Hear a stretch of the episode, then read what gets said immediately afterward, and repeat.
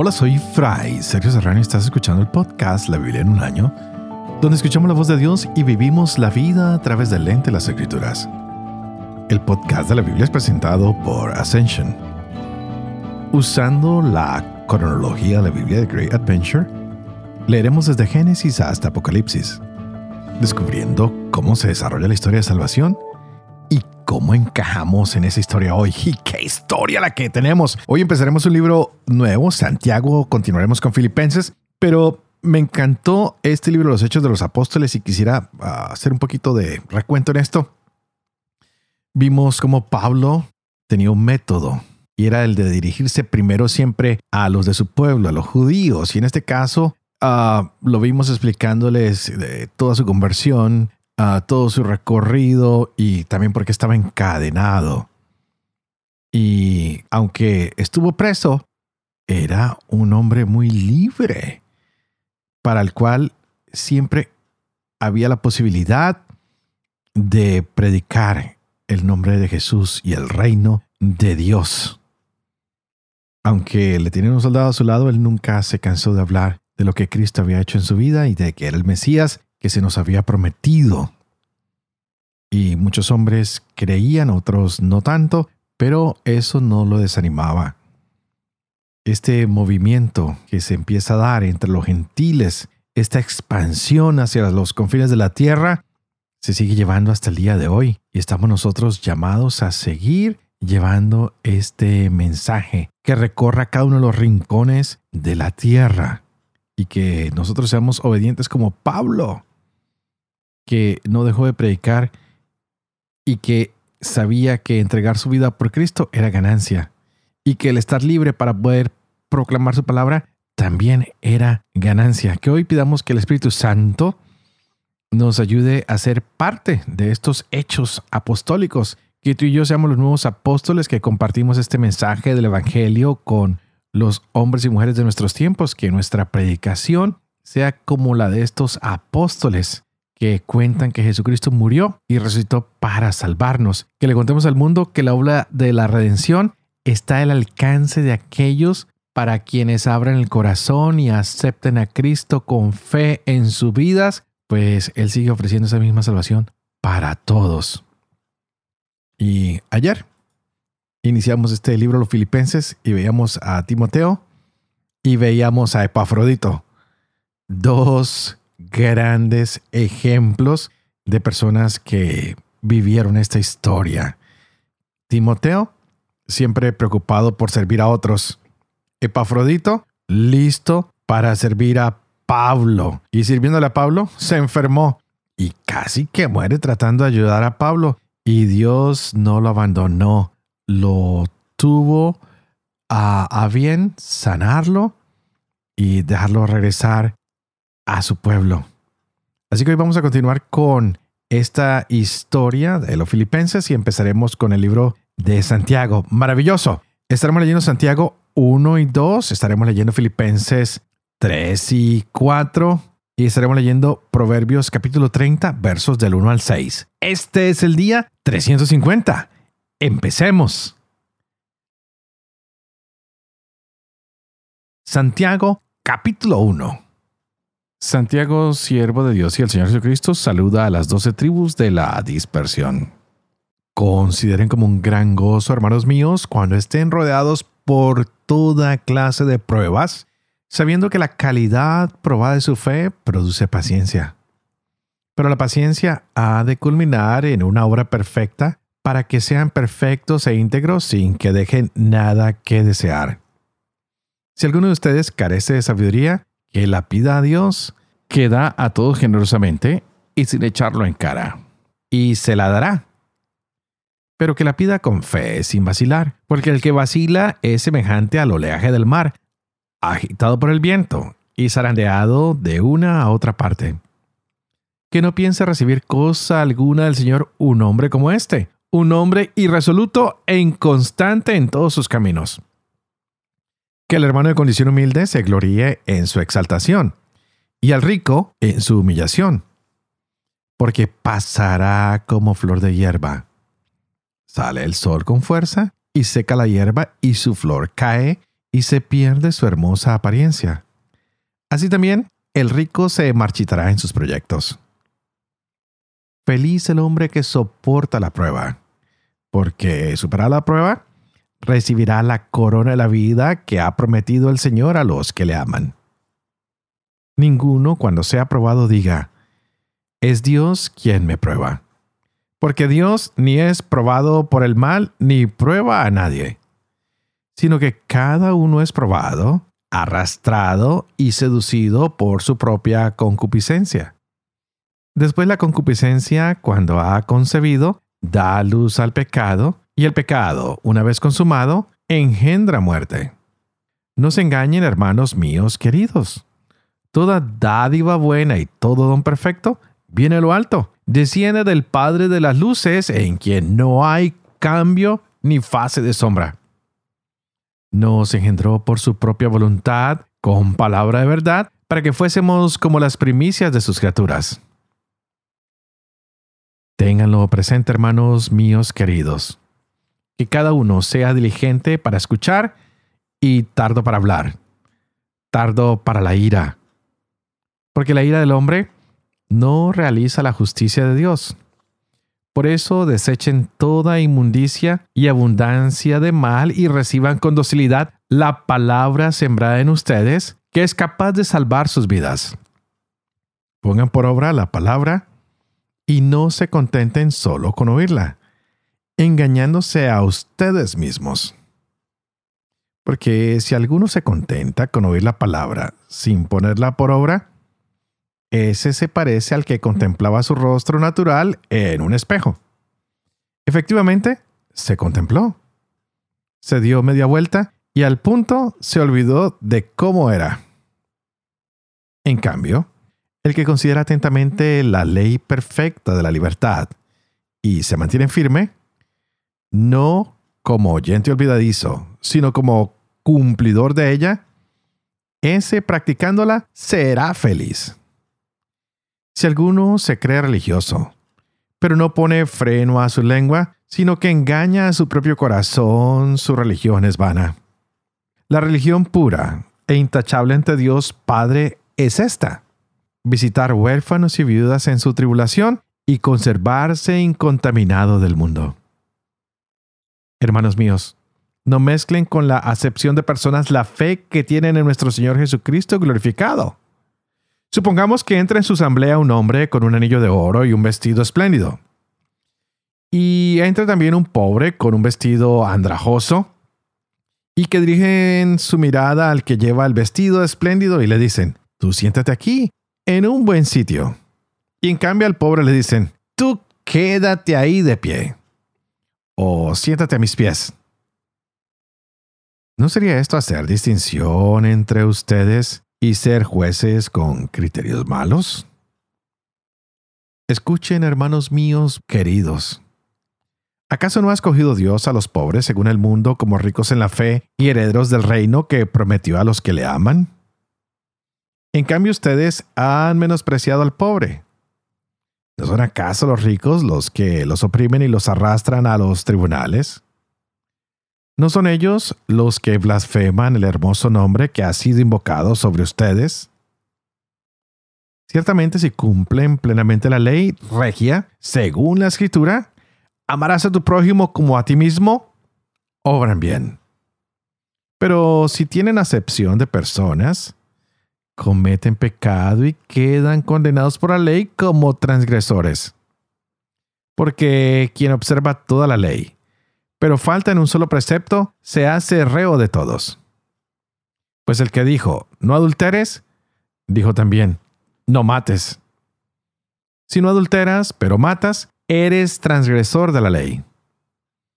Hablen y obren tal como corresponde a los que han de ser juzgados por la ley de la libertad porque tendrá un juicio sin misericordia el que no tuvo misericordia. La misericordia se siente superior al juicio. ¿De qué sirve, hermanos míos, que alguien diga, tengo fe, si no tiene obras? ¿Acaso podrá salvarle la fe? Si un hermano o una hermana están desnudos y carecen del sustento diario, y alguno de ustedes les dice, vayan en paz, caliéntense y hártense, pero no les dan lo necesario para el cuerpo, ¿de qué sirve? Así también la fe, si no tiene obras, está realmente muerta. Y al contrario, alguno podrá decir, ¿tú tienes fe? Pues yo tengo obras. Muéstrame tu fe sin obras y yo te mostraré por las obras mi fe. ¿Tú crees que hay un solo Dios? Haces bien. También los demonios creen y tiemblan. ¿Quieres saber tú, insensato, que la fe sin obras es estéril? Abraham nuestro padre no alcanzó la justificación por las obras cuando ofreció a su hijo Isaac sobre el altar. ¿Ves cómo la fe cooperaba con sus obras y por las obras la fe alcanzó su perfección? Y alcanzó pleno cumplimiento la escritura que dice, creyó Abraham en Dios, y se le consideró como justicia, y se le llamó amigo de Dios. Ya ven cómo el hombre es justificado por las obras y no por la fe solamente. Del mismo modo, Rahab, la prostituta, no quedó justificada por las obras al dar hospedaje a los mensajeros y hacerles marchar por otro camino. Porque así como el cuerpo sin espíritu está muerto, así también la fe sin obras está muerta. Filipenses capítulo 3 Por lo demás, hermanos míos, alégrense en el Señor. Volver a escribirles las mismas cosas a mí no me es molestia y a ustedes les da seguridad. Atención con los perros. Atención con los embusteros. Atención con la mutilación. Pues los verdaderos circuncisos somos nosotros, los que damos culto en el Espíritu de Dios y nos gloriamos en Cristo Jesús, sin poner nuestra confianza en la carne, aunque yo tengo motivos para confiar también en la carne. Si algún otro cree poder confiar en la carne, más yo. Circuncidado el octavo día del linaje de Israel, de la tribu de Benjamín, hebreo e hijo de hebreos, en cuanto a la ley, fariseo. En cuanto al celo, perseguidor de la iglesia. En cuanto a la justicia de la ley, intachable. Pero lo que era para mi ganancia, lo he juzgado una pérdida a causa de Cristo. Y más aún, juzgo que todo es pérdida ante la sublimidad del conocimiento de Cristo Jesús, mi Señor, por quien perdí todas las cosas y las tengo por basura para ganar a Cristo y ser hallado en Él, no con la justicia mía, la que viene de la ley, sino la que viene por la fe en Cristo. La justicia que viene de Dios apoyada en la fe. Y conocerle a Él, el poder de su resurrección y la comunión en sus padecimientos, hecho semejante a Él en la muerte, tratando de llegar a la resurrección de entre los muertos no que lo tenga ya conseguido o que sea ya perfecto, sino que continúo mi carrera para alcanzarlo como Cristo Jesús me alcanzó a mí. Yo, hermanos, no creo haberlo ya conseguido. Pero una cosa hago. Olvido lo que dejé atrás y me lanzo a lo que está por delante, corriendo hacia la meta, al premio que Dios me llama desde lo alto en Cristo Jesús.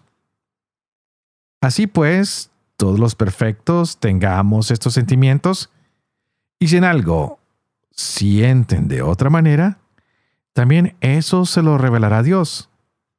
Por lo demás, desde el punto a donde hayamos llegado, sigamos en la misma dirección. Hermanos, sean imitadores míos y fíjense en los que viven según el modelo que tienen nosotros porque muchos viven, según les dije tantas veces, y ahora se lo repito con lágrimas como enemigos de la cruz de Cristo, cuyo final es la perdición, cuyo Dios es el vientre y cuya gloria lo vergonzoso, su apetencia lo terreno. Pero nosotros somos ciudadanos del cielo, de donde esperamos como Salvador al Señor Jesucristo, el cual transfigurará nuestro pobre cuerpo a imagen de su cuerpo glorioso, en virtud del poder que tiene de someter así todas las cosas. Por tanto, hermanos míos queridos y añorados, mi gozo y mi corona, manténganse así firmes en el Señor, queridos. Ruego a Evodia, lo mismo que a Sintique, tengan un mismo sentir en el Señor.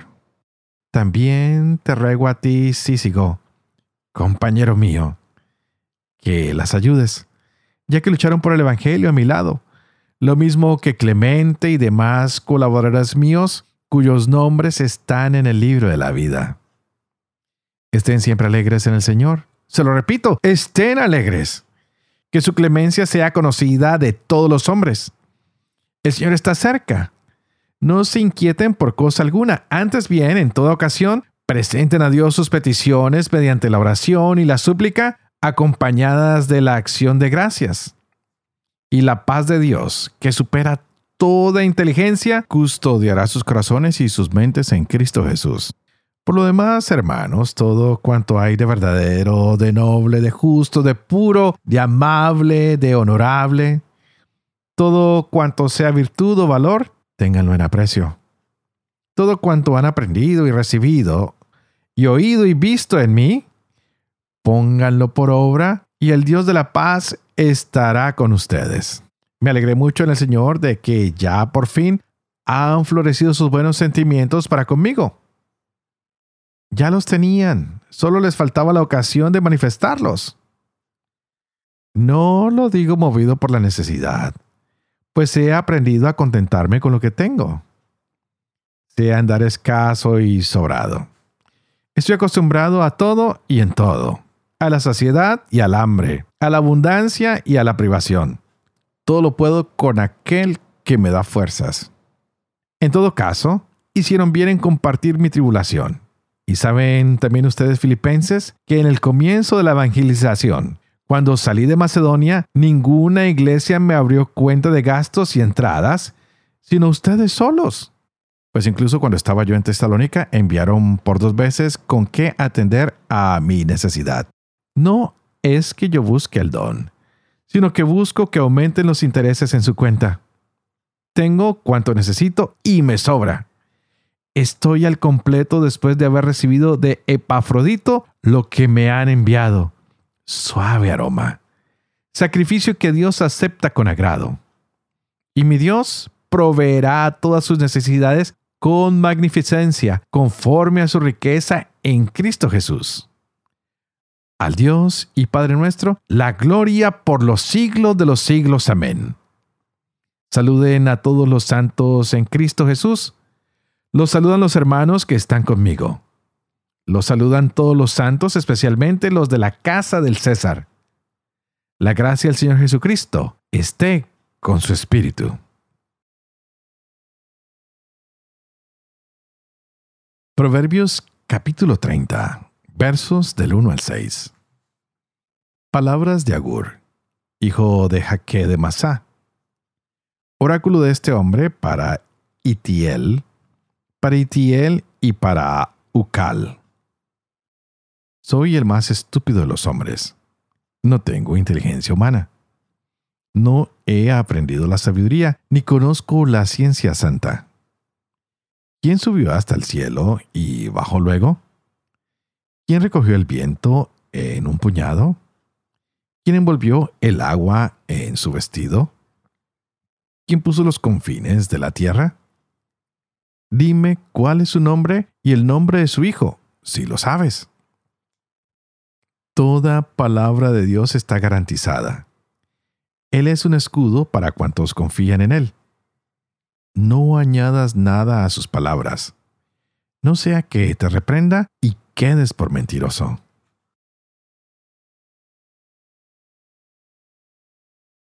Padre de amor y misericordia, ¿tú qué haces elocuente la lengua de los niños? Educa también la mía, e infunde en mis labios la gracia de tu bendición. Padre, Hijo y Espíritu Santo. Y a ti te invito para que juntos le digamos hoy al Señor que abra nuestra mente y nuestro corazón, que la llene de ese Espíritu Santo para que entendamos esta hermosa palabra que se nos ha regalado para este día. Y qué palabra la que tenemos. Encontramos en Filipenses a este Pablo que es celoso por todas las leyes pero es un hombre que deja atrás todo y dice, para mí todas las glorias son basura. Yo lo dejo todo porque quiero ser como Jesús. Tal vez hoy tengo que sufrir como Jesús y lo voy a hacer porque sé que el amor de Cristo me va a mantener. Pablo se convierte verdaderamente en un ciudadano ya no de Roma, de Judá, sino dice, soy un ciudadano de los cielos. Y es allí donde anhelo estar, quiero llegar al cielo, donde el que va a gobernar y va a ser el rey es Jesús. Así que los invito que a ustedes y yo esperemos que ese Salvador Jesús regrese a nosotros, que nos transforme, que nos ayude, que podamos hacer de esto algo nuevo. Y es por eso que Él les pone hoy algo muy presente. Tenemos que vivir a ejemplo de Cristo. Por eso habló a estas dos mujeres y les dice, miren, reconcíliense, hagan unidad y den ejemplo de que creen en Cristo. Y bueno, esto es un gran ejemplo que Pablo nos da de que tenemos que reconciliarnos. Aparte de eso, él nos dice que tenemos que enfocarnos siempre en ese Dios que es el Dios de la paz, quien nos ayuda a mantener intacto nuestro corazón, nuestra mente. Por eso en todas las oraciones les digo que pidamos al Espíritu Santo que abra nuestra mente y nuestro corazón, porque Pablo nos invita a que cuidemos eso, nuestra mente y nuestro corazón. Porque desde ahí podemos conocer al Dios que es verdadero. Que dejemos de quejarnos, que aprendamos que lo que se nos da es un regalo, la vida, cualquier circunstancia en la vida para nosotros es un regalo para crecer o para disfrutar o para conocer. Así que no tengamos miedo a lo que la vida nos ofrece. Y también seamos como Pablos agradecidos a, con todas las personas que nos ayudan. Hoy él le dice a estos hermanos, gracias, porque aunque yo he estado en la pobreza y en la abundancia, en la ah, dificultad y en la alegría, ustedes siempre han estado conmigo, no me han abandonado. Así que gracias por todo lo que han hecho por mí. Qué hermoso, ¿no? un hombre que es agradecido y que aunque ha sufrido, él dice, bueno, mi sufrimiento no es vacío, lo ofrezco todo para unirlo también al sufrimiento de Cristo. Así que te invito hoy para que ofrezcas cualquier sufrimiento, cualquier dificultad a la cruz de Jesús.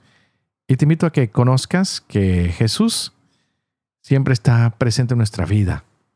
Que nuestra esperanza es que actuemos bien para que Jesús se manifieste cada día más y más y más en nuestras vidas. Y es así como termina esta carta a los filipenses con gran gratitud y confiando en que el Señor nos dará esperanza en los momentos más difíciles.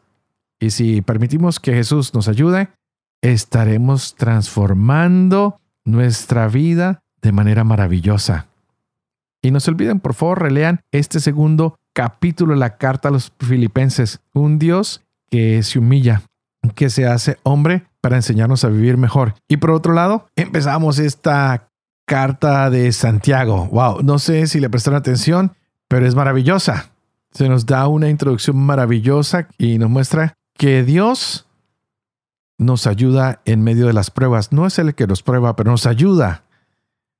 Que la concupiscencia nos pone pruebas y nosotros debemos permanecer siempre firmes Santiago nos invita a que tengamos una esperanza siempre viva, que no la dejemos apagar, que seamos personas que podemos soportar las pruebas, que Dios nunca aprueba las cosas que son malas, que Él siempre tiene las mejores intenciones para con nosotros. Así que dejemos que nuestra fe, nuestra actitud frente a las pruebas nos fortalezca cada día más. Que mostremos siempre nuestra fe a través de nuestras obras, porque una fe sin obras, pues, es muerta, carece de verdad, carece de realidad.